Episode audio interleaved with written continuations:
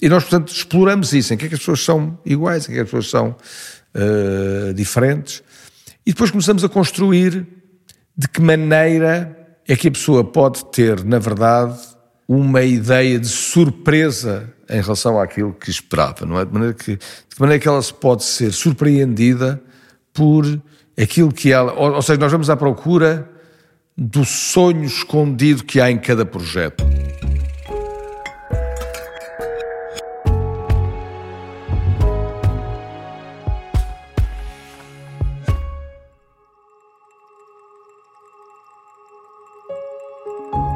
Olá, eu sou a Sara Nunes e este é o podcast No País dos Arquitetos, um território onde as conversas da arquitetura são uma oportunidade para conhecermos os arquitetos, os projetos e as histórias por detrás da arquitetura portuguesa de referência. Hoje vamos estar à conversa com o arquiteto Manuel Ares Mateus sobre a Casa de Monsaraz. Fiquem connosco para construirmos cidades melhores.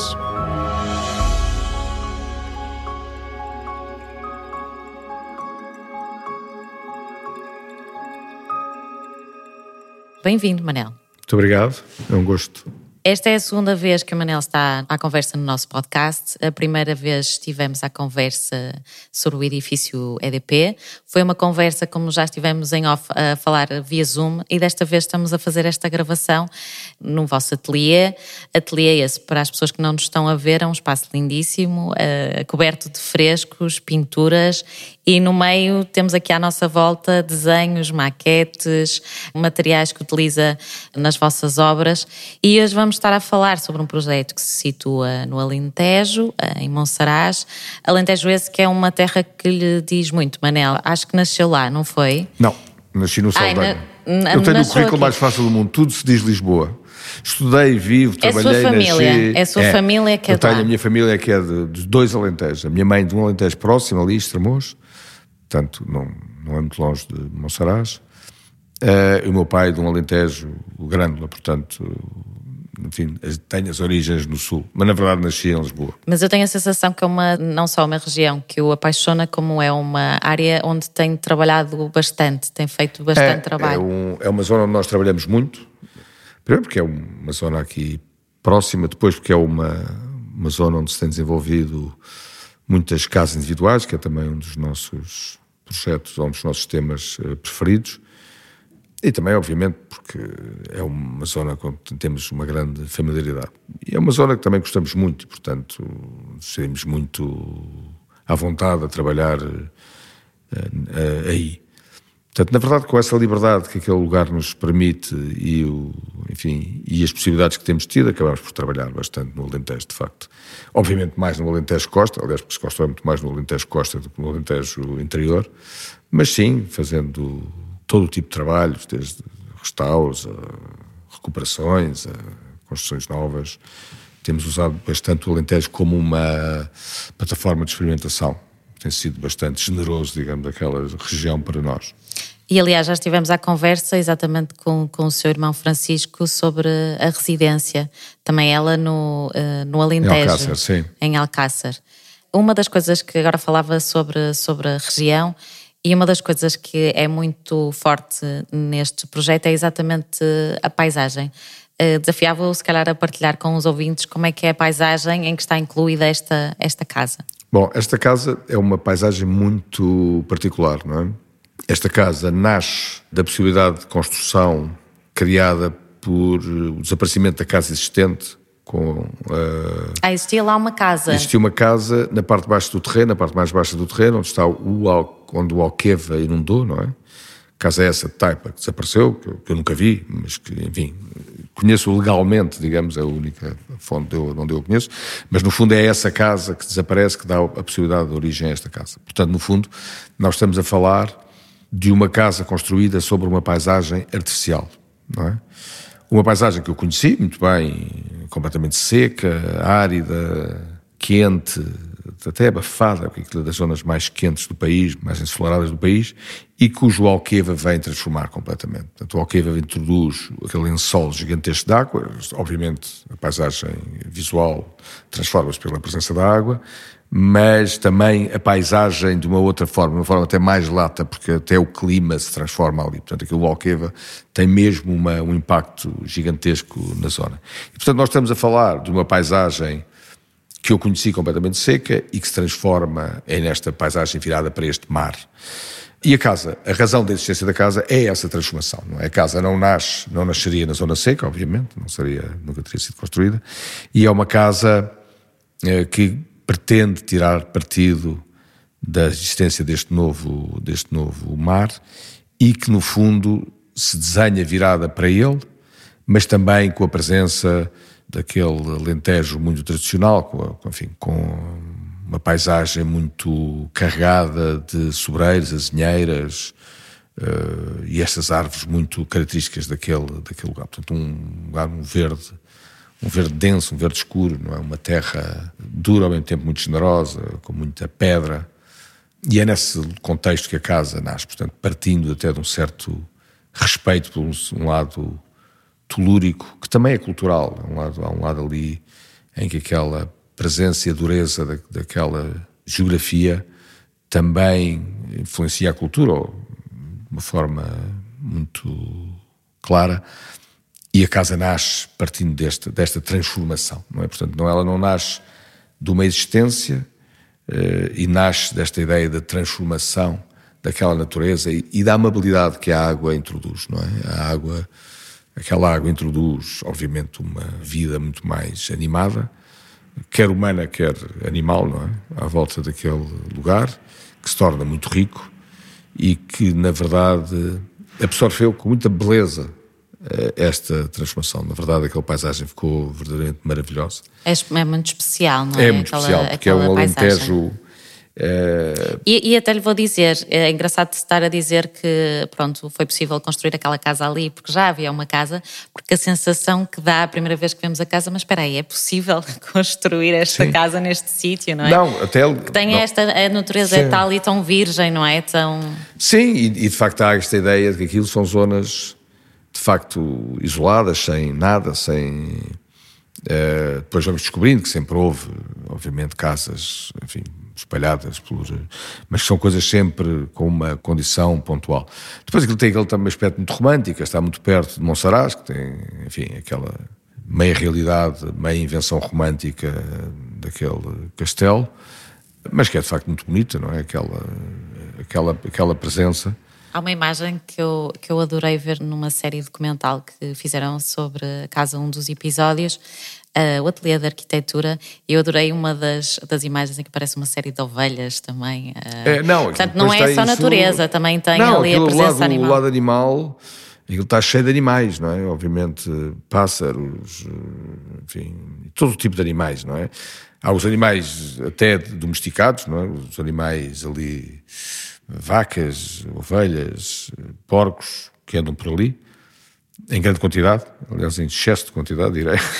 Mas. Pois a, a sensação que eu tenho é que não tem, não tem, não existe um muro. Uh, não, não, agora existem cercas. Agora existem cercas. Cercas, mas são cercas de arame, não é? Não, Sim. não aquelas tradicionais. Não, não, nós queremos aquilo o mais integrado possível naquele, naquele lugar e, portanto, aquele lugar é, tem isso. Depois, ah, enfim, é necessário proteger a casa já houve uma vaca que entrou por um vidro, já houve. Sério? Uma, sim. e já houve assim. Alguém? Não, não, alguém? não, não, não, não, não, não. Estava, estava, houve uma vaca que. Não, não, ela entrou, não foi com nenhuma maldade, não. A vaca encostou-se porque viu Casa o reflexo, do vidro, do reflexo, reflexo, sim. E à noite encostou-se, enfim, obviamente tivemos que substituir a janela. Mas pronto. Mas a, a ideia da casa é essa, aquela comum e que viva uh, nesta relação muito franca com aquela natureza. E a verdade é que não se percebe bem, às vezes, até o limite. Onde é que é, começa não, a, casa, a casa, a casa, é termina, Nós a casa é? também fizemos uma coisa que nos parece importante e nos parece importante que se comece a pensar nisso para o território. A casa tem um impacto visual muito baixo. Ou seja, a casa a umas centenas de metros não se vê. De um lado não se vê de todo, porque ela é enterrada para um dos lados, não é? portanto essa não se vê nem perto. Eh, mas mesmo para o outro lado, em que ela sai, não é? Onde a sala e a, e a zonas e a comuns, cozinha é? saem, saem para, para aquela grande calote, a casa tem um impacto muito baixo. E isto é uma coisa que nós temos que começar, como país, a refletir nesta condição. Nós não podemos continuar a construir casas brancas na paisagem, são pontos uh, notáveis sempre, são pontos com uma grande presença. Uma coisa era quando nós tínhamos essas pequenas coisas, estes pontos brancos na paisagem, que se viram muito bem. Com o adensado Como o Alentejo, não é? Sim, antigamente. mas com grandes distâncias entre elas, não é? O que acontece hoje é que estes pontos são, uh, de facto, coisas com um impacto gigantesco na paisagem. Nós chegamos mesmo ao absurdo de, em parques naturais, como aquele parque da Costa Alentejana, aquele mais a sul, uh, ser obrigatório pintar as casas de branco, quando deveria ser obrigatório pintar as casas da cor da terra, para exatamente fazê-las, uh, ver se começamos a fazê-las desaparecer na paisagem, porque a densificação não permite continuarmos a manter esta ideia de que cada ponto é um ponto notável e temos que fundir na paisagem para no fundo, até tornar a paisagem mais leve e fazer que a predominância da natureza seja maior do que os outros elementos. Isto é um problema e ali foi claramente uma das opções, uma das primeiras opções foi fazer desaparecer a casa, ou seja, mesmo dizendo ao direito de construir uma casa, vamos utilizar, só vamos uh, trabalhar esse direito de maneira que ele seja uh, claramente integrado naquele, naquele lugar e procurar diminuir o impacto criado ali. ali. E isso é uma das coisas que nos agrada, que a casa durante muito tempo a casa esteve parada, durante uns anos. Sim, isto tem uma história até hum, dramática, de alguma forma, não, não é? Que acaba, que acaba de uma boa forma, não é? Mas não, dramática pode não. Pode-nos contar a história, uh, posso. Manel? Não, mas uh, acaba só isto. Ai, a casa, quando esteve parada, era uma espécie de mistério no lugar, não é? Dizia-se que era um lugar para observar as estrelas, que era que era uma instalação, ia ser uma instalação militar, enfim, havia várias histórias que corriam instalação ali. Instalação militar. Era, não, corriam ali na zona, que eram, assim, várias histórias para explicar tal, o insólito de, de, daquela, aquele bunker em, em betão. Uh, e, e, isso para nós também nos criou uma, um interesse especial. Né? Portanto, a casa, na verdade, era uma casa furtiva, que as pessoas mal viam, e construía-se umas histórias porque ela mal se percebia. E, portanto, quando se percebia, as, as pessoas iam à procura de encontrar uma razão da, daquela construção. Mas esta casa, para responder, o, portanto, a casa tem uma história muito, muito divertida. A, a casa começa por isso, um cliente que pede uma casa, uma casa que já era uma casa turística, portanto é um cliente local, um investidor local que quer fazer uma casa turística, aproveitando essa possibilidade de construir uh, ali junto ao, ao Alqueva. E nós viemos a casa e, na verdade, o cliente teve dificuldades financeiras e tinha que vender. E pediu-me ajuda para eu encontrar um comprador que continuasse o projeto. Eu, na verdade, não encontrei nenhum comprador, eh, mas na altura os terrenos ali eram muito baratos e decidimos, como ateliê, comprar e depois ir à procura de um, de um investidor. Esse investidor nunca encontramos, nós gostamos muito do projeto, é um dos nossos projetos preferidos, Portanto, nós quisemos proteger o projeto desde o princípio. Pois, é? a minha dúvida aqui era, porque é que quiseram comprar? Era por causa do projeto? Era, era do lugar? Do não, não, era o projeto, era o projeto. O, nós queríamos proteger o projeto. E, e, não quisemos, no fundo, acabámos ali por ser um pouco obrigados a comprar para ajudar o senhor e depois não encontramos ninguém que nos dissesse, sim, eu quero construir a casa, quero levar a casa da A a Z, que era o que nós queríamos, não é? Uma casa... Pronto. Não encontramos ninguém, de alguma maneira, se mostrasse interessado. Isto era uma zona nova, uma zona que não tinha assim um interesse particular, eh, enfim, não encontramos ninguém. E, fomos construindo muito lentamente, eh, enfim. Sim, isto é um processo longo no não, tempo, não é? 12 anos ou 13 anos a construir a casa. Mas isso tem a ver com, sobretudo, tem a ver com dificuldades de dinheiro. Enfim, fomos construindo a casa com o que havia, não é? Portanto, foi sempre um processo muito, muito demorado. E fizemos essa primeira fase, que foi o betão, e depois foi interessante porque juntou-se a crise financeira, uma relegalização que foi obrigatório fazer na casa, enfim, juntaram uma série de fatores e a casa está parada há uns anos. E isso é muito divertido porque nós, quando voltámos à casa, ao processo do projeto, tínhamos duas hipóteses, ou concluir o projeto que tínhamos original, não é? Ou então olhar para o, aquela realidade e pensar, temos aqui uma ruína, uh, ao fim de sei lá, quatro anos, aquilo estar parado, temos aqui uma ruína, o que é que vamos fazer a esta, a esta ruína? E acabou por ser divertido porque olhámos para a ruína e pensámos, vamos fazer o projeto outra vez, vamos, vamos olhar para a ruína e dizer o que é que esta ruína nos permite fazer. É evidente que o projeto não varia muito, havia algumas variações, havia três pátios, passaram a existir dois, cortámos um dos pátios, uh, fizemos algumas experiências que só se podem fazer quando quando somos quando uma o projeto obra, é quando é vosso. nosso, não é? Que foi, experiências, por não, exemplo? eh, erguer paredes de betão que cortávamos, fizemos experiências, digamos, construindo no lugar coisas que, enfim, que obviamente não se pode Como se fazer. no tivessem uma maqueta à escala real. Exatamente. Não, trabalhámos mesmo com uma maqueta à escala real em betão.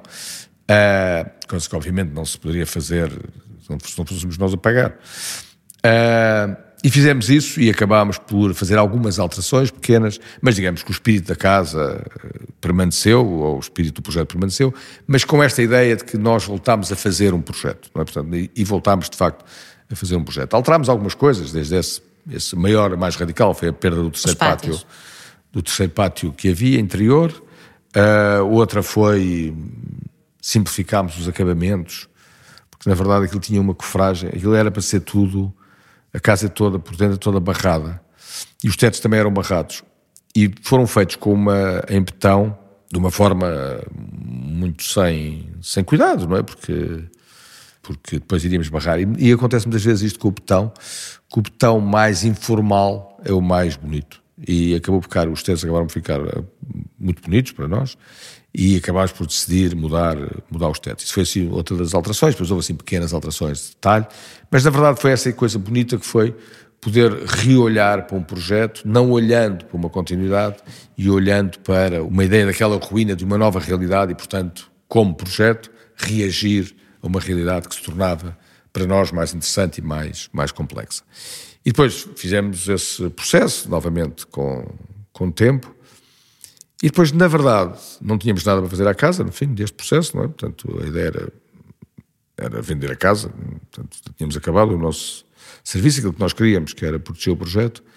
Mas depois, na verdade, arranjámos esta saída que foi tornar a casa uma casa turística, alugá-la e pronto, e não somos nós que a gerimos, e, portanto, na verdade, tal como se fosse a vendida, perdemos um pouco o, o contacto com a casa. E ela passou a ser uma casa para alugar. Mas um, um, um Manel ou mais alguém do ateliê chegou a utilizar a casa?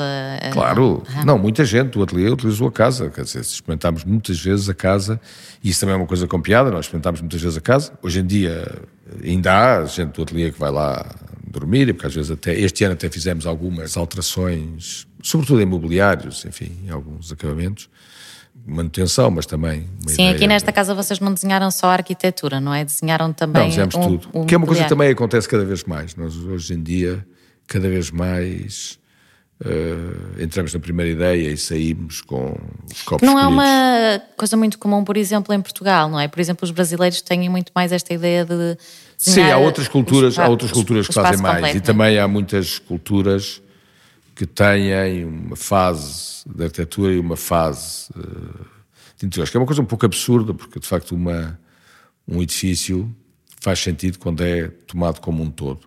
Nós acabámos de fazer isto muito por duas razões. Uma é porque as pessoas começavam-nos a pedir ajuda, eh, e nós ajudávamos nas coisas principais, aquilo que as pessoas tinham mais dificuldades, escolher o sofá, mesa. Também para lhes encontrar, muitas vezes era para lhes encontrar os descontos, não é? No fundo, nós como profissionais temos uns descontos, e então no fundo era para lhes encontrar os, os descontos. Portanto, um, um lado bastante prático, ajudávamos as pessoas, arranjávamos as coisas mais baratas, pronto, no fundo, acabámos por fazer esse, esse apoio, um pouco extravasando um pouco o que fazíamos eh, de arquitetura. Mas depois, na verdade, começámos a perceber que as pessoas têm de facto dificuldades em, em fazê-lo e que nós conseguimos fazê-lo economizando dinheiro às pessoas e, no fundo, conseguindo melhores resultados. E então começámos a, de uma forma geral a fazer este, este processo, levar as coisas mais longe. E isso tem sido um processo também evolutivo interessante, porque na verdade faz com que nós também nos interessemos. Às vezes faltam-nos, há objetos que nos faltam, que nós necessitamos desenhar, e agora é uma coisa que nos dá imenso gozo. Já é deve que- ter coleções, ó ó Manel. não, Já. agora já estamos a desenhar, até um faqueiro estamos a desenhar, não é? Para... Não, porque às vezes faltam-nos, as pessoas dizem eu quero isto, gostava de ter aquilo e não tenho, não é? E, portanto, não há no mercado. Nós, quando há no mercado, está ótimo, não é? Mas às vezes não há no mercado e nós tentamos complementar isso. Isso tem sido uma, um, um empurrar-nos para um mundo diferente do nosso, ou habitualmente diferente do nosso, não é? Esse mundo do, do, do objeto. Mas sinto que o Manel gosta também Não, de gosto desenhar. imenso. Go- Gosto imenso. Nunca o faço, eh, assim, uma, uma espécie de uma coisa gratuita. Faz- Fazemos sempre integrados em. Ou seja, em nunca é projetos. isolado, é sempre a Sim, pensar é para um projeto, que, não é? Pensar eh, o que é que nos faz falta, o que é que não temos, o que é que. E na verdade temos desenhado essas coisas e elas começaram sempre por soluções práticas. Onde é que se arruma as coisas na casa de banho? Onde é que. Eh? E também para responder um pouco ao mundo, a uma certa evolução que há no mundo da construção, não é? Nós também integrávamos tudo na construção e isso hoje é praticamente proibitivo do ponto de vista económico e técnico. É? Mas pode dar exemplos, Manel, para Não, imagine, eh, nós se integrarmos um móvel com 2 metros de comprimento num quarto, o preço desse móvel em construção civil é mais caro que um belíssimo móvel duas vezes maior, feito em carvalho natural. Eh, portanto, okay, acaba por se tornar uma coisa ilógica e isto faz com que nós façamos cada vez mais móveis, porque necessariamente não os podemos integrar na construção, porque ficam demasiado caros. Portanto, essa racionalidade deste processo é uma coisa fundamental para um cliente, não é? E, portanto, é importante para nós perceber que as alterações da maneira e da produção nos obrigam também a pensar em coisas diferentes. E, por exemplo, por isso muitas vezes nós hoje em dia não desenhamos, não integramos móveis na casa de banho e acabamos por desenhar móveis que podem servir, que já estão compatibilizados com os lavatórios, é? para funcionarem uh, numa, numa casa de banho que, com melhor qualidade, a mais baixo custo, são mais, por ser mais, mais eficazes. Mas isto tem a ver com uma evolução também do que é que o mundo da maneira como o mundo uh, tem a ver com a vossa experiência, muda. não é? Não, e o mundo vai mudando, o mundo cria-se de uma forma ou muda-se de uma forma, evolui e nós também temos que acompanhar isso. E portanto, todos estes, estes fatores acabam por obrigar-nos um pouco a começar a desenhar alguns uh, objetos e na verdade é uma coisa que, que nós gostamos muito, é, temos muita pena que o, que o mercado não, que a indústria portuguesa acompanhe muito mal esta possibilidade de evolução. Em que uh, sentido? Não é, há muita oferta? Não, é muito difícil trabalhar, é, é, ou seja, é muito fácil trabalhar com empresas, grandes empresas internacionais, é muito difícil trabalhar com a produção portuguesa. A produção portuguesa não está preparada para trabalhar com design, não está preparada para perceber aquilo que vai ter que lhe acontecer ao morrer, não é? Que é evoluir do ponto de vista do design. Mas uh, nós somos um país que acredita muito pouco na inteligência uh, e na cultura e, portanto, escondemos ou, ou, ou, não, não, não, não aceitamos essa, essa necessária evolução. Portanto, é muito fácil trabalhar com empresas internacionais que chegam, produzem, fazem, investigam, montam. Mas está a falar, Manel, em termos de as empresas portuguesas não estão tão abertas a fazer coisas novas, é, é isso? Exatamente. Não estão abertas e não estão, não estão interessadas nessa investigação. É? é mais fácil desenhar uma cadeira das nossa experiência, é muito é dez vezes mais fácil desenhar uma cadeira de auditório em Espanha que em Portugal, um candeeiro na Suécia que em Portugal, uma cama em Londres que é em Lisboa, e tudo isso são coisas a mim me desapontam porque eu gostaria muito de trabalhar fundamentalmente Sim, nós até temos bons não, algumas coisas e obviamente não, é? não e temos não não não. A nossa capacidade de produção é maravilhosa.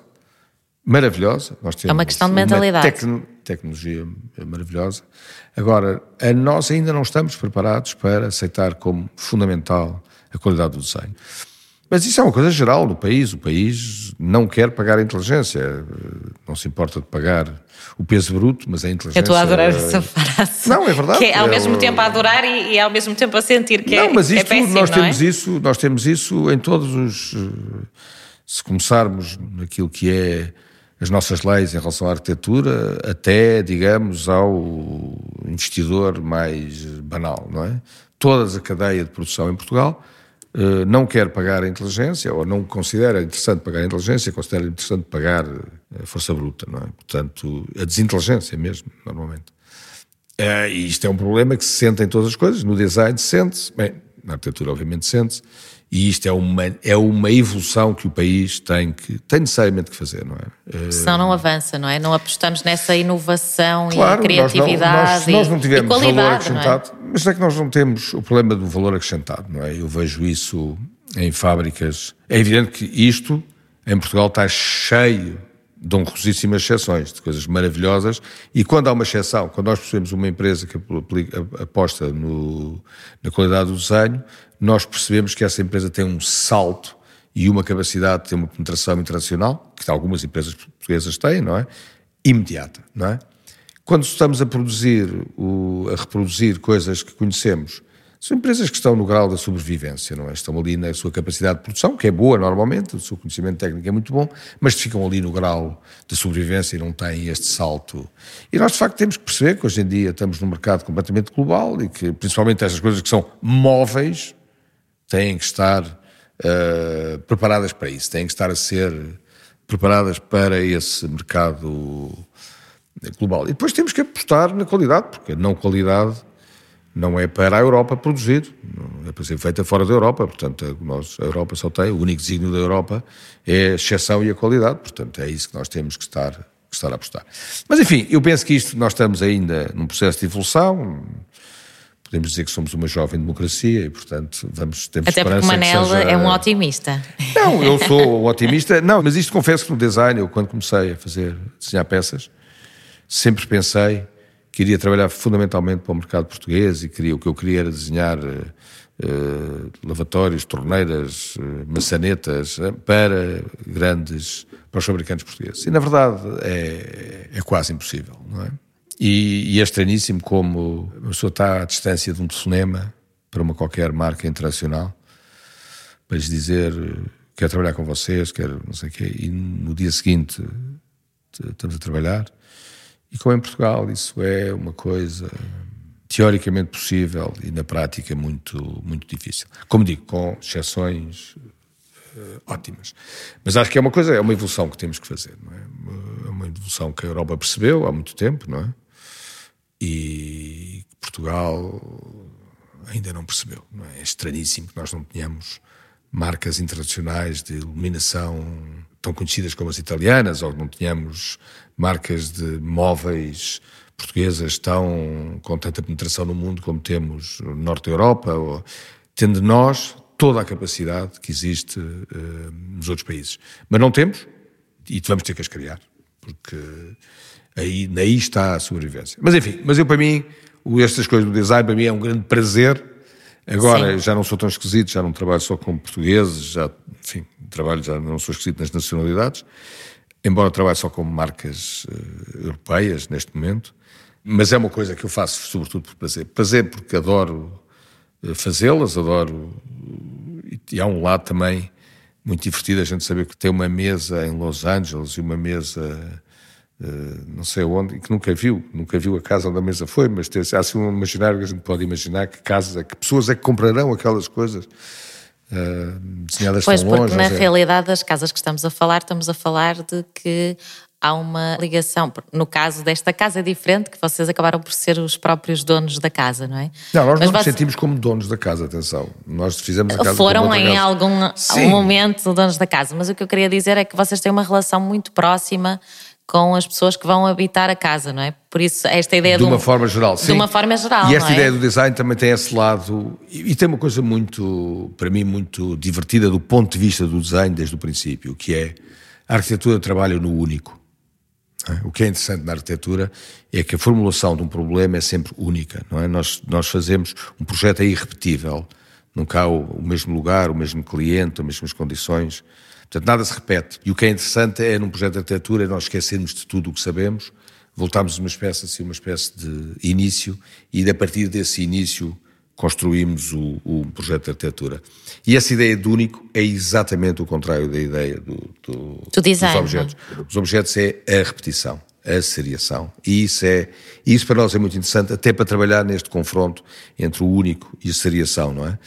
que é uma coisa que eu, eu, na verdade, tenho gostado bastante. E outra coisa que estas coisas do design têm, ótimas, maravilhosas, é que nos permitem ter umas coisas para desenhar quando não, não queremos estar carregados de processos e não sei. Portanto, no avião, no. no, no... São escala, também as escalas é, diferentes, é, não, também a pessoa tem pouca mais coisa, está ali a pensar divertido. em coisas uh, que, na verdade, não tem que levar imensos papéis para saber o processo e da informação, não sei Não tem que ter imensa informação para estar ali a, a, a trabalhar. Tem sido, tem sido uma, uma passagem divertida. É uma coisa que estamos no princípio, aqui no escritório. Uh, estamos a tomá-la com bastante seriedade. Achamos que é uma coisa que nos interessa e, portanto, vamos seriamente fazê-la.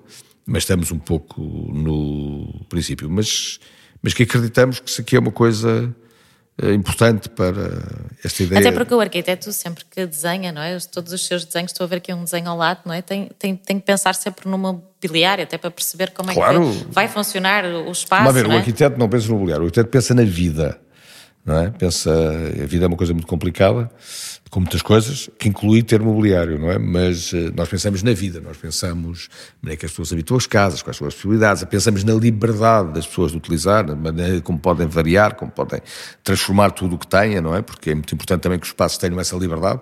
Se os espaços não tiverem liberdade, nós passamos a ter uma vida quase funcional, não é? Que é horrível, não é? Tudo, tudo na nossa vida que é funcional é horrível. O que é bom é aquilo que tem liberdade, não é? Que nós escolhemos, que nós... E, portanto, nós pensamos na vida, nós pensamos nessa... Por acaso, é, há uma ideia que eu gosto muito, porque o Manel faz sempre questão de dizer esta palavra, liberdade, e é uma coisa que, na realidade, também sinto nos vossos projetos. E há a ideia contrária, este mito do arquiteto que às vezes na realidade não é mito, não é? Que quer controlar o espaço e que quer nos retirar essa, essa liberdade, não é? E vocês fazem muito, principalmente mas, mas, nas vossas casas, não é? Eu sinto. Mas, Sara, isso é uma confusão uh, entre duas coisas que são distintas. arquitetura é controle, não é? É controle de uma realidade. Nós, o que nós fazemos é antecipamos uma realidade, controlamos para que ela, quando é executada, possa ser executado de uma forma perfeita. E que os, perfeita, no sentido de, do preço, do, do, do, enfim, do processo, tudo isso. Portanto, há, nós há antecipamos bocado, a realidade. Isso é que é um projeto. Há é? bocado falava da vida e eu lembrei-me da conversa com o Márcio Kogan, que também começou por ser realizador de cinema, não é? Que os arquitetos, no fundo, antecipam o filme que vai acontecer. Claro, mas, essa, mas isso é que é um projeto. Fazem o filme da vida um das pessoas, não é? é uma antecipação, não é? É uma antecipação sobre a ideia de controle. Mas controlar nós não controlamos a vida das pessoas, nós controlamos um espaço que permite a maior possibilidade de, de, de apropriações por parte das pessoas. E é muito importante que nós uh, compreendamos que um processo em arquitetura só se termina com a vida, não é? Uma, uma igreja só é só, só existe com os crentes, uma casa só existe com uma família, um cinema só existe com os espectadores. Qualquer espaço só existe com as pessoas que os vão utilizar, não é? E isso é uma coisa determinante. E, portanto, e o que nos interessa, que nós desenhamos, é desenhamos possibilidades de utilização. E essas possibilidades devem ser as, mais, as maiores que nós consigamos imaginar, não é? Portanto, nós não, nós não queremos determinar a vida das pessoas, nós queremos possibilitar vidas às pessoas. Isso é exatamente, em vez de fechar o leque de possibilidades, é abrir o leque de possibilidades. E isso tem a ver com perceber, perceber as pessoas e perceber a maneira como as pessoas vão viver. Portanto, essa ideia de que a nossa, nós trabalhamos fundamentalmente não para uh, construir tijolos, mas para construir possibilidades de vida ou cenários de vida, não é? É que é uh, determinante no nosso, no nosso trabalho. E permitir essa liberdade é fundamental, não é? E muitas vezes as pessoas, até para essa liberdade, necessitam de ajuda a perceber essa liberdade, não é? E muitas vezes, por isso é que o nosso trabalho às vezes tem que ir mais longe que só deixá-las com com essa liberdade, porque elas perdem-se nessa liberdade. E, portanto, precisam de ajuda para perceber, para ter uma espécie de ponto de partida, para depois poderem usar essa liberdade, não é? E como é que acontece esse processo com os clientes e essa vossa experimentação, que eu acho que é uma das coisas que vos caracteriza muito, não é? Nas, nas casas vocês têm experimentado muito a forma como elas se organizam. Antes mesmo de estarmos, eh, de iniciarmos esta conversa, falávamos exatamente de outras casas, Sim. não é?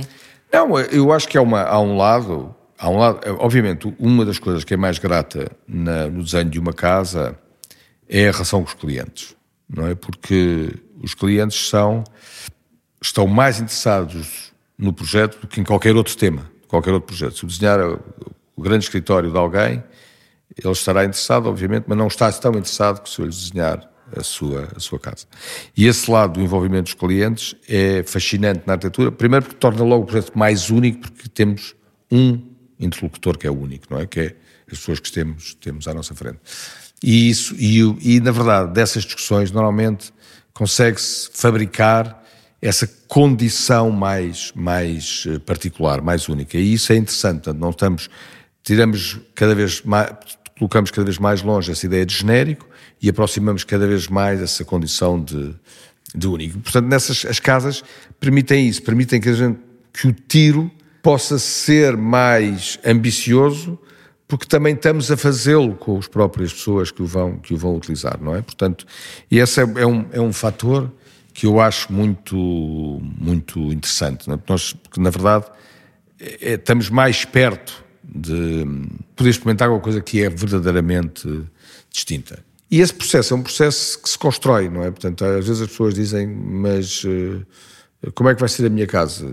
Não sei, vamos construí-la juntos, não, não faço ideia. Aliás, como os projetos, de uma forma geral, os projetos partem, passam, começam pela pergunta, não é? Como é que vai ser? Logo se vê, vamos, vamos construir esse, essa possibilidade para depois descobrirmos juntos o que é que é o, o resultado. Porque, no fundo, o que é interessante num projeto é a construção de uma pergunta, é? nós estamos a construir uma pergunta, e depois o processo de projetar é a construção dessa resposta. É? E quanto mais nós trabalhamos na pergunta, mais a pergunta é precisa, mais a resposta é interessante, não é? E, mais... e que tipo de perguntas é que costuma fazer? A quem? Tanto aos clientes como ao projeto, não é? Ao, ao não, lugar, não é? Nós fazemos, o que é que nós perguntamos? Nós perguntamos, nós estudamos o que é que é o projeto, não é? é e depois todos os projetos são diferentes, muitas vezes nós encontramos a resposta para os projetos, muitas vezes em coisas distintas. Mas, é, mas nós começamos pelas perguntas que são óbvias, não é? Qual é o programa? Qual é a legislação? Qual é o custo? Qual é o terreno? Pronto, essas coisas que são básicas, não é? E depois começamos com coisas que são mais interessantes, é como é que as pessoas se veem a viver, de que maneira é que elas vivem, o que é que elas sentem. Porque há uma coisa muito interessante, as pessoas Uh, são todas muito mais parecidas entre elas do que julgam. Do que elas não é? imaginam. Não, do que nós todos imaginamos. Nós imaginamos sempre que somos pessoas muito diferentes, nós na verdade somos muito parecidos, não é? E somos também muito especiais, não é? Nós somos muito iguais e muito únicos, não é? Que é uma coisa, uma condição humana muito interessante, não é? Nós somos, na verdade, interessantemente únicos e, na verdade, interessantemente todos iguais, não é?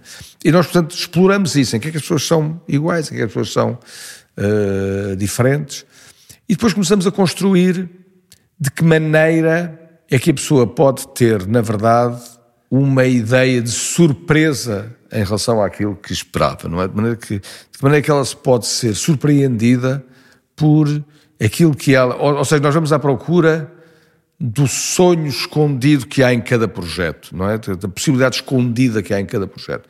E essa é aquilo que é a construção do projeto, não é? E, e, na verdade, sempre com esta coisa que é, não sabemos quanto tempo dura, não sabemos, eh, vamos, vamos à procura, não é? De que maneira é que nós podemos chegar a, uma, a um segredo escondido em cada um dos, dos projetos. E pronto, e no fundo é isso que vai determinar, eh, vai determinar o processo do projeto. E nós vamos perguntando isso ao projeto e vamos construindo, e depois vamos construindo a informação no projeto, isso é assim uma espécie de formação de princípio, e depois vamos construindo uma informação no projeto com a qual dialogamos. Por isso desenhamos, bom, começamos sempre por desenhar à mão, aliás, que é a única coisa que eu faço, mas desenhamos à mão, uh, escrevemos, desenhamos, obviamente, uh, rigoroso em computadores, uh, criamos maquetes, Uh, criamos uh, imagens. Aliás, esta sala está cheia de maquetes. Sim, é? mas, mas, também está cheia diferentes, está cheia diferentes de, escalas. Sim, está, sim, esta sala está cheia. Esse, esse é, o maior problema maior é esse. Mas, mas vamos criando essa, vamos criando essa, essa também, essa representação feita em muitas maneiras de representar, em muitas maneiras distintas de representar, e vamos representando obsessivamente o projeto para que essa representação também vá criando uma forma de dialogar connosco. E é esse diálogo, é essa ideia entre aquilo que vamos uh, falando, escrevendo, desenhando, maquetando, uh, que vai construindo uma espécie de processo que nos vai permitindo alimentar uma liberdade na qual nós nos movemos para criar um projeto. Mas depois, os, os cliques nos projetos dão-se sempre uh, sobre, sobre momentos que a gente não sabe. Às vezes há um detalhe que, na verdade, explica o projeto, às vezes há uma, há uma frase que acaba por explicar o projeto, às vezes há um, um terreno que acaba por ditar o projeto. Muitas vezes é uma mistura de tudo, mas há sempre um elemento qualquer que dita, digamos que é o que é, digamos que é o, o elemento que, que, faz a espécie de abertura do projeto, não é? Nós nunca sabemos onde é que está. Portanto, vamos fazer, procurando o máximo de coisas possível, porque há um momento em que inadvertidamente o projeto se explica. A única coisa que nós requeremos é que nós queremos ter a capacidade de tentar. Portanto, vamos tentando Tentamos uma, outra, outra, outra, outra vez, até, no fundo, encontrarmos uma coisa que consideramos que não podemos perder. Aliás, é esse sentimento normalmente nos faz parar e dizer assim, este não, posso, não podemos deixar de o fazer. E então aí percebemos que queremos fazer o, o projeto. Mas muito sempre com a sensação de que estamos a construir coletivamente um projeto. Aliás, o, trabalho de arquitetura é um trabalho coletivo. O, verdadeiro trabalho do arquiteto é a seleção. Portanto, o meu trabalho é a seleção. Os projetos fazem-se em coletivo, a minha responsabilidade é a seleção. É dizer, é aqui que paramos, é aqui que vamos, é aqui. Ou seja, é a seleção. O meu trabalho nem sequer é descobrir uh, as coisas, é no fundo dizer que essa é a descoberta que nós queremos selecionar. Posso descobrir eu ou pode descobrir como qualquer outra pessoa. O meu trabalho é selecionar aquilo que é determinante para o projeto. Sabe que adorei esta, esta resposta e este caminho que fez do, do ciclo todo do, do processo. Acho que nunca tinha ouvido nenhuma entrevista sua em que tinha explicado as coisas de uma forma tão clara. E é engraçado que às vezes as pessoas têm uma determinada intenção para os projetos e, e, na realidade isso não se verifica. Mas há pouco disse uma coisa que eu fiquei a pensar sobre isso enquanto dizia outras coisas, que era sobre esta ideia de que cada casa que, que vocês fazem, fazem com esta ambição de com esta ideia de sonho, de superação, não é? De, desta ideia de surpresa. E realmente acho que não há assim nenhuma casa vossa que não tenha este efeito de surpresa e acho que é muito visível uh, nesta casa de Monsaraz, não é? Como pessoa entra pela cobertura, desce as escadas, quase parece uma, uma ferida na paisagem. Depois esta ideia também da cúpula que vocês, ou das duas cúpulas que vocês fi, fizeram, um, eu acho que está bastante visível esse princípio que vocês têm, vocês transformam-no uh, projeto. Mas nós vamos descobrindo as coisas, não é? Ou seja, quando nós começámos a desenhar a casa de Monsaraz, digamos que a primeira, a primeira ideia foi vamos esconder a casa porque, apesar de termos o direito, não achamos que se deva fazer ali um farol, não é? Portanto, vamos esconder a casa. Depois a casa é, tinha aquela necessidade base de dizer a casa tem que ser uma casa pátio. Aqui neste lugar, neste, vamos desenhar uma casa pátio. Obviamente uma casa pátio relaciona o chão com o céu, não é? Uh, e nós ali achámos que o que deveríamos relacionar era a casa com o, o lago, não é? Portanto, com, com, o Alqueva. E, portanto, no fundo, o pátio, em vez de ser um pátio vertical, acabamos por transformá-lo num pátio horizontal, criando aquele enorme pórtico. E, e isto são tudo uma sequência quase de descobertas da necessidade do próprio projeto, não é? A necessidade de o esconder, a necessidade de criar um pátio para viver em torno dele e a necessidade que esse pátio não fosse um pátio de relação com o céu, mas fosse um pátio de relação além de com o céu, obviamente com a água, não é? E portanto acabamos de criar aquela cúpula que depois, como era muito profunda, criámos aquela contracúpula para ter aquele aquela luz, não é? Mais perto da, da fachada, e depois aquilo também torna-se uma espécie de rocha, grande rocha, que nós perfuramos para ter os dois espaços principais, que é a sala, a cozinha, a casa de jantar, não é? Sem aqueles dois espaços que vão ter essa, essa cúpula. Eu, eu acho que esse espaço de cúpula ainda acentua mais esta ideia de gruta, não é? De claro, abrigo. Não, mas essa é a ideia. A ideia era exatamente proteger e virar essa grande proteção em relação ao mar. Portanto, temos essa em relação ao mar, em relação ao, ao lago, não é? E para nós isso era, era determinante, mas era uma, é uma espécie de sucessão de respostas à pergunta. Respostas não são dadas à primeira, não é? Portanto, a pergunta vai-se formulando, não é? A necessidade de esconder, a necessidade de ter.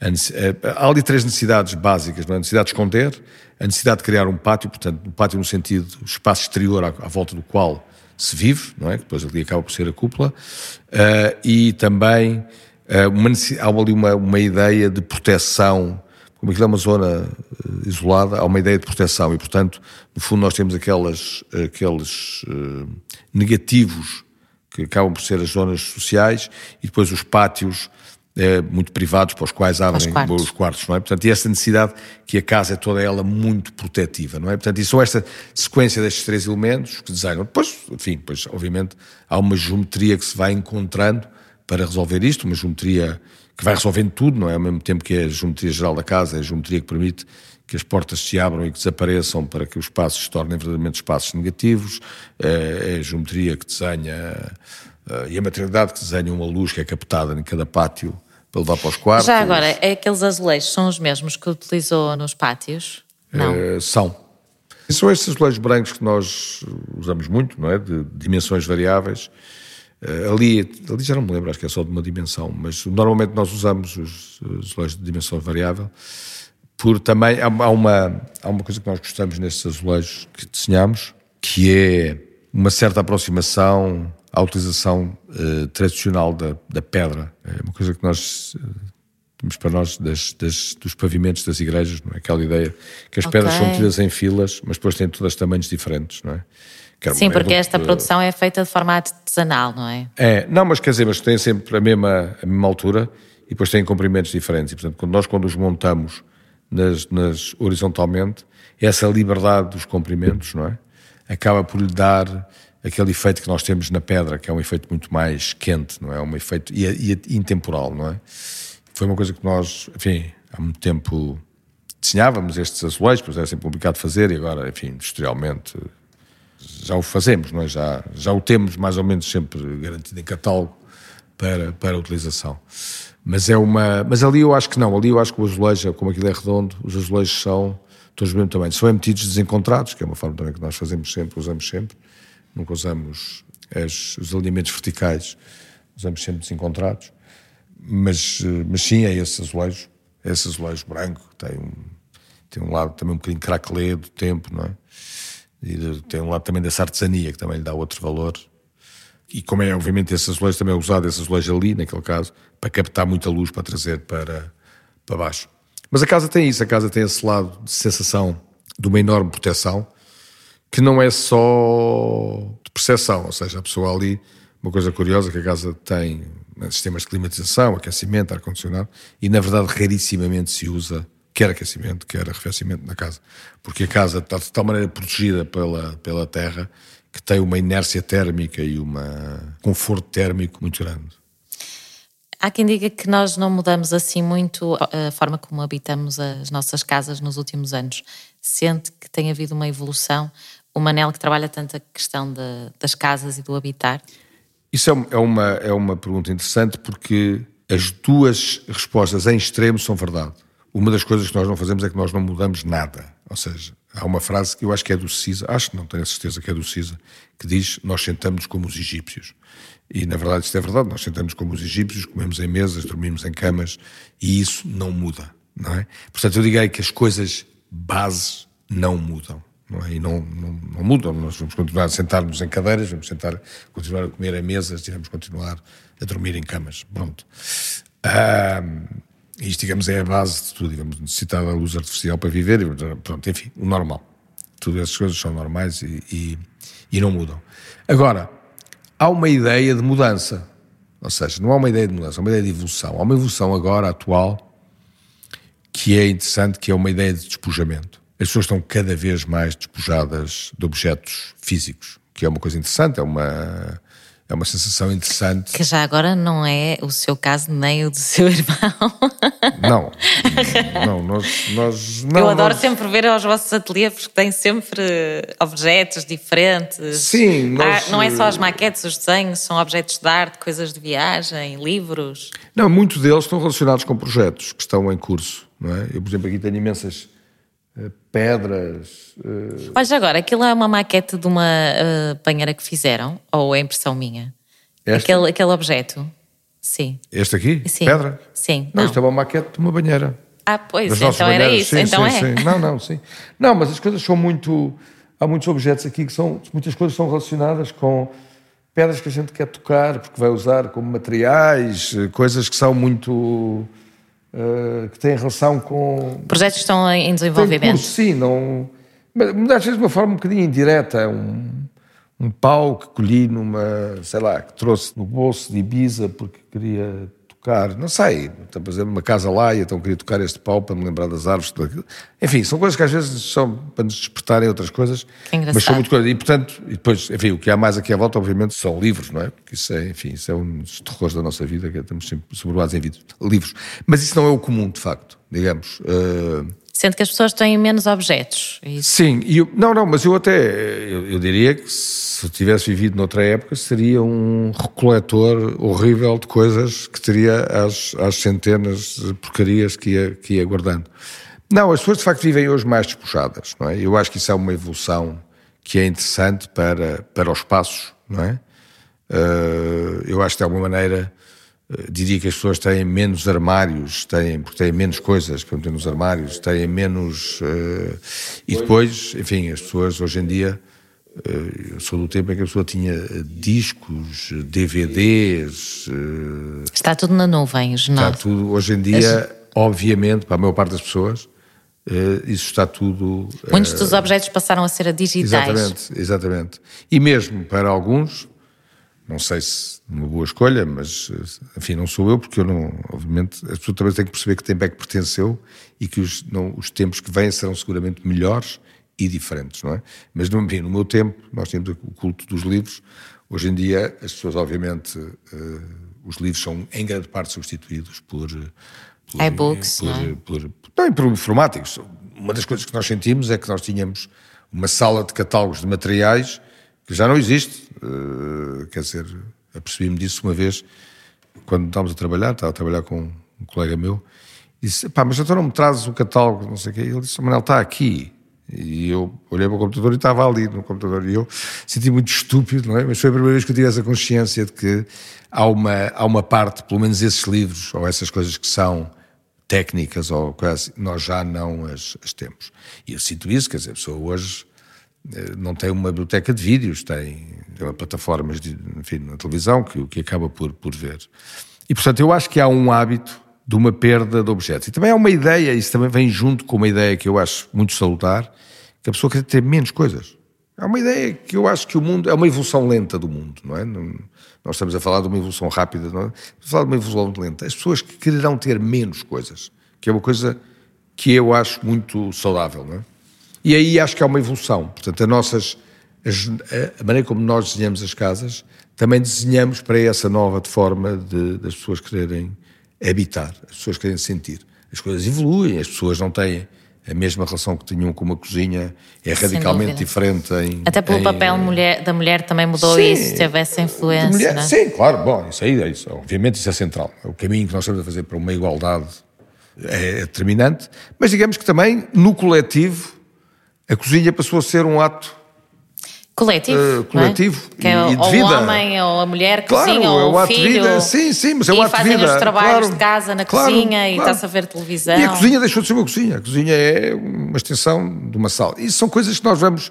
Nós percebemos que a, a, a casa de banho também evoluiu, não é? A casa de banho não é uma coisa funcional é? Também é, tal como a cozinha também é uma coisa funcional. Mas é, é, sempre, são coisas que são sempre mais do que isso, não é?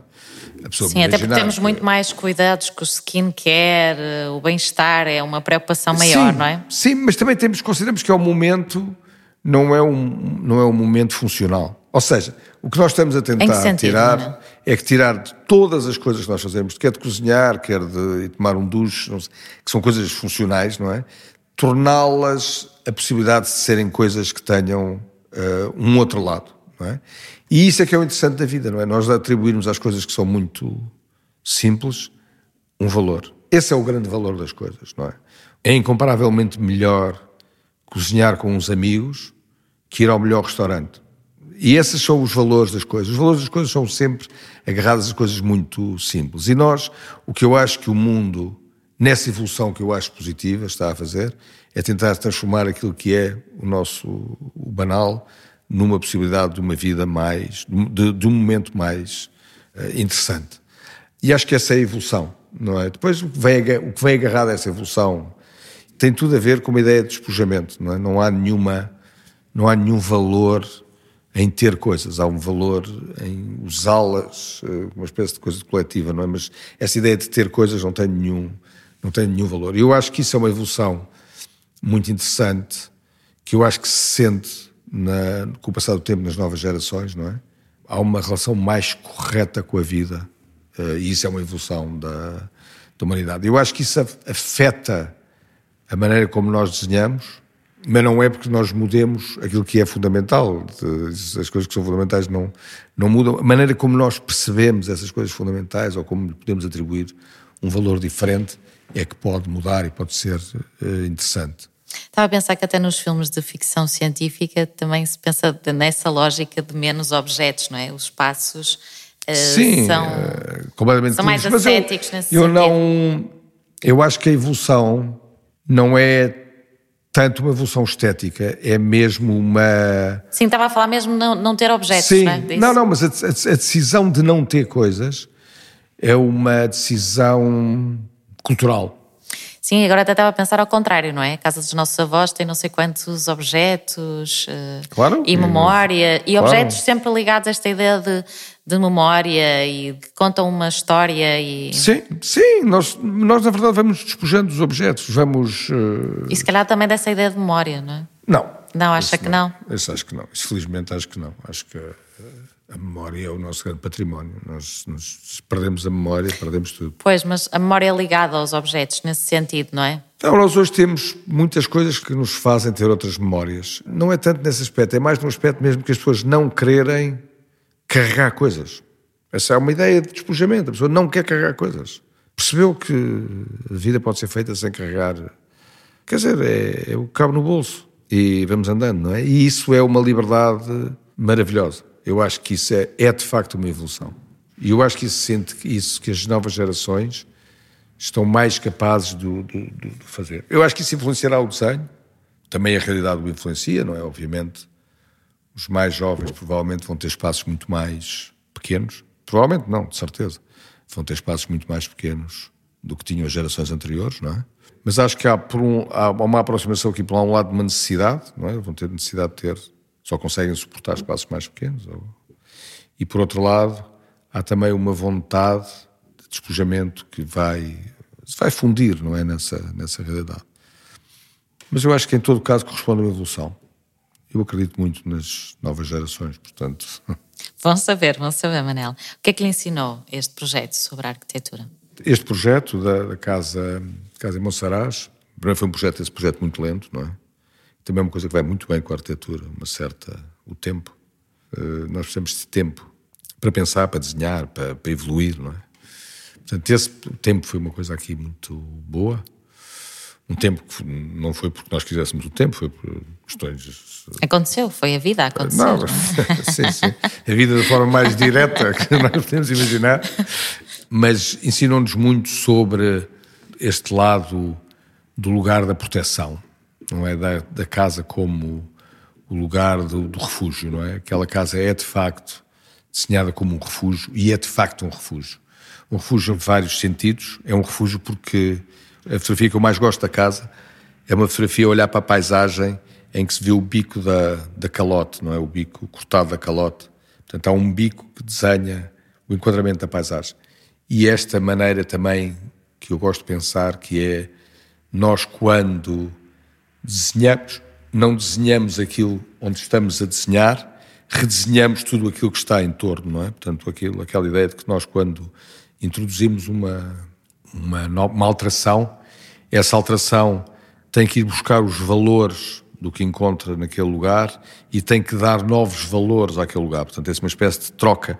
E tanto, quanto mais justa é esta troca, mais qualidade tem o, o- projeto. E ali a primeira coisa é que, é que essa ideia de redesenhar aquela natureza e capturá-la, não é? Há um, há um momento mágico naquela casa que é o nascer do sol, porque a casa está virada nascente e então o primeiro raio de sol nasce na água e entra na cúpula, portanto, toca na água e entra na cúpula. E, essa, e cria uma espécie de atmosfera dourada na cúpula. E há ali qualquer coisa de mágico. E nós, portanto, essa ideia de que nós estamos a capturar eh, o valor do que está em torno eh, e tentar também transmi- transmitir eh, um valor ao entorno é, é uma aprendizagem ali muito coisa. Depois tem este lado do refúgio, tem um lado também muito elementar que a casa, que a casa possui, que nos interessa muito, esse lado muito elementar. Eu gosto daquela. Foi a primeira vez que nós experimentámos em aquelas casas bem que não têm nada. Não é? é um espaço só, tem as coisas e nós movemos livre- livremente. Não é? Não há uma baia para o ducho, não há. Que não, é tudo. É um espaço aberto e depois a pessoa move-se livremente. E esta ideia que nós tentamos transmitir para a casa, que é. Há sempre esta ideia de um certo despojamento que, que, nos, que nos interessa, uma certa quase pragmática forma de olhar para a casa. E essa é uma das, das coisas que mais nos interessou desde o princípio na casa. Depois é essa condição de usar a terra ou usar a topografia como um elemento fundamental e que, na- na- no caso ali, confere à casa um enorme conforto. É engraçado ver as fotos, que eu acho que a natureza ali tomou mesmo conta da casa, que enquanto estava ainda em construção a ruína, via-se aquela terra, aquele, sim, aquele sim. caráter mais vermelho, mas entretanto o verde já tomou conta daquilo não, todo. E a casa, não é? a casa está completamente metida ali, não é? E, e, tem esse efeito, de facto, que eu acho que é o mais importante. Não constitui. Um ponto branco, não é? Um ponto na paisagem. Ela, ela está completamente desaparecida ali. E eu acho que isso é um sinal de respeito para com a paisagem que nós temos que começar a ter e que, que, curiosamente nós até, até na lei somos contra esta ideia. A maior parte dos parques naturais são obrigados a construir em branco, não é? Que é assim, não há esta ideia de fundir na paisagem, não é? E é uma pena porque não há espaço para deixar a natureza respirar se não nos integrarmos na natureza. Manel, muito obrigada por esta conversa e por terminar desta maneira bonita de nos alertar para esta importância de quando aquilo que construímos é um marco que vamos deixar na paisagem, portanto, esta importância do respeito pela paisagem do nosso território. Obrigada, Manel. Muito obrigado. Até breve. Se gostaram deste episódio, venham descobrir mais sobre este projeto no público, na ArcDaily e no espaço da arquitetura. Partilhem, subscrevam e ouçam outras conversas no Spotify e na Apple Podcasts. Deixem a vossa classificação e ajudem-nos a divulgar a arquitetura portuguesa. O podcast é uma produção Billy Pictures. Os temas musicais são da autoria de Diogo Chaves e de Bruno Ferreira, a sonoplastia de Joana Rodrigues e os textos são de Melanie Alves. Até para a semana.